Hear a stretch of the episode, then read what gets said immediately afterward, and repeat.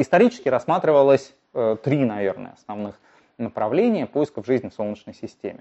И, соответственно, это связано с разными космическими объектами. Мы знаем, что в далеком прошлом климат на Марсе был другим. Он был гораздо лучше, атмосфера была плотнее, текла вода по поверхности, то есть вообще условия подходили для появления жизни. И существуют даже такие экстравагантные, э, немножко сумасшедшие гипотезы, что жизнь на Землю могла быть занесена с Марса. Мы знаем, что на Землю попадают метеориты с Марса, он, он легкий, какая-то крупная каменюка на него упала, выбивала осколков, они могут покинуть Марс. Э, соответственно, жизнь может пропутешествовать от Марса на Землю на куске камня или на космическом аппарате, тогда уже наоборот с Земли на Марс. И это, кстати, довольно серьезная такая рассматривающаяся опасность загрязнения земной жизни тел Солнечной системы. И наоборот, э, когда, например, э, даже лунный грунт, когда привозили на Землю, Луна вроде довольно безжизненная штука, тем не менее были разработаны карантинные меры, а когда э, возра... будут возвращать вещество комет, скажем, там будут очень серьезные карантинные меры э, придуманы. Но как бы то ни было, вряд ли жизнь на Землю была занесена с Марса, но на Марсе могла существовать жизнь. Э, мы не знаем, существовала или нет. Мы, безусловно, не рассчитываем найти там кости древних марсианских динозавров. Э, она могла существовать в достаточно простой форме. Но, скажем, на Земле мы знаем, что бактерии живут на глубине нескольких километров. И э, если на Марсе успели появиться такие бактерии, которые там постепенно опустились, то с их точки зрения на глубине трех километров климат ну, вообще никак не менялся. Все как было на Марсе, так и есть. И в этом смысле поверхность Марса, очевидно, безжизненное место – но, э, во-первых, можно найти свидетельство какой-то прошлой древней жизни на Марсе, это было бы само по себе супер интересно. Но даже есть надежда обнаружить существующую жизнь на Марсе, ну, где-нибудь в экзотических условиях, сильно забурившуюся в каких-нибудь там, подземных озерах, еще где-то. В общем, пока туда э, марсоходы не пробились, э, но теоретически это можно делать. Второе направление поисков жизни в Солнечной системе, и это тоже жизнь земного типа – это э, спутники планет-гигантов, где есть большие водные пространства. В течение долгого времени объектом номер один э, была Европа, спутник Юпитера.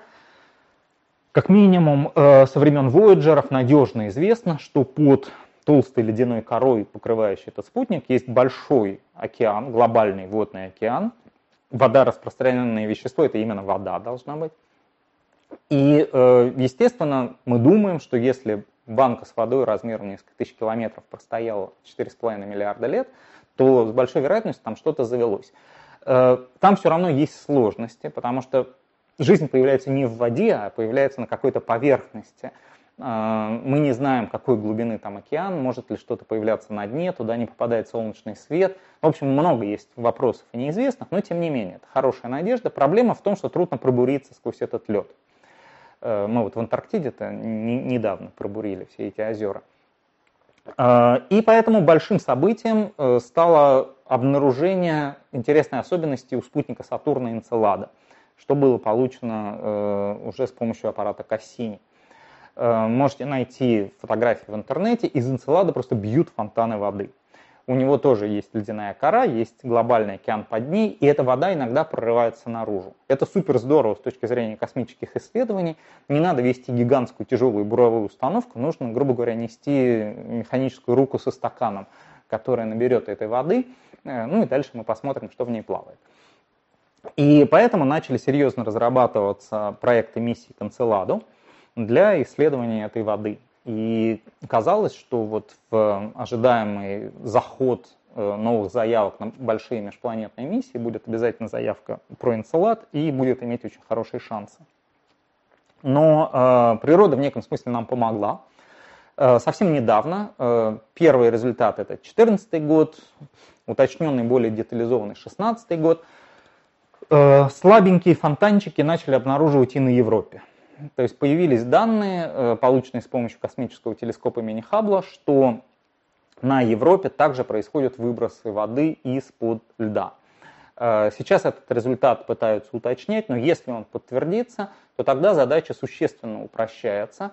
Э, Юпитер гораздо ближе Сатурна, туда проще лететь. На Европу высаживаться будет проще, чем на Энцелад, по всей видимости. И поэтому велика вероятность, что вот уже в этот заход будут планироваться или прямо проекты космические с посадкой на поверхность Европы, или, по крайней мере, в качестве первого шага специализированные миссии, которые будут летать вокруг Европы и исследовать дистанционно эту воду, которая э, из подлетного океана попадает наружу. И это, конечно, на какие-то ближайшие десятилетия, на ближайшие лет 20-30, наверное, один из лучших шансов найти жизнь в Солнечной системе. Ну и, наконец, если говорить про жизнь неземного типа, то есть э, спутник Сатурна Титан, э, который хорошо изучен. Э, на него сбрасывался специальный зонд Касс... э, Гюгенс, который нес спутник Кассини. И на Титане были обнаружены метановые озера. У Титана плотная атмосфера, азотная, правда, но важно, что она плотная, она выполняет защитную роль. И можно придумать биохимию, э, основанную на метане. Здесь, как мы уже говорили, есть много сложностей, там холодно, там все происходит медленно, и поэтому не очень вероятно, что э, там может появиться какая-то жизнь, но узнать это можно только запустив туда соответствующий аппарат. И поэтому, э, может быть, не в этот заход, в следующий, люди надеются реализовать серьезный такой проект с отправкой какой-нибудь биохимической лаборатории на Титан, э, которая сможет там анализировать э, состав этих озер и, возможно, искать присутствие какой-нибудь жизни.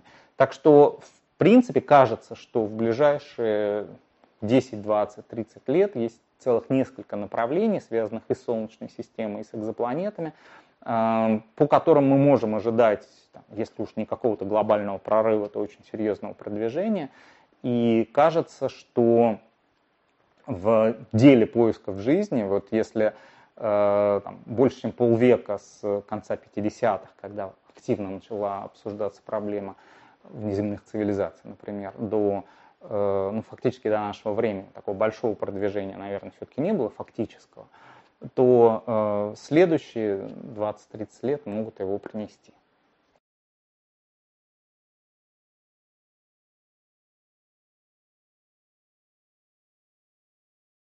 you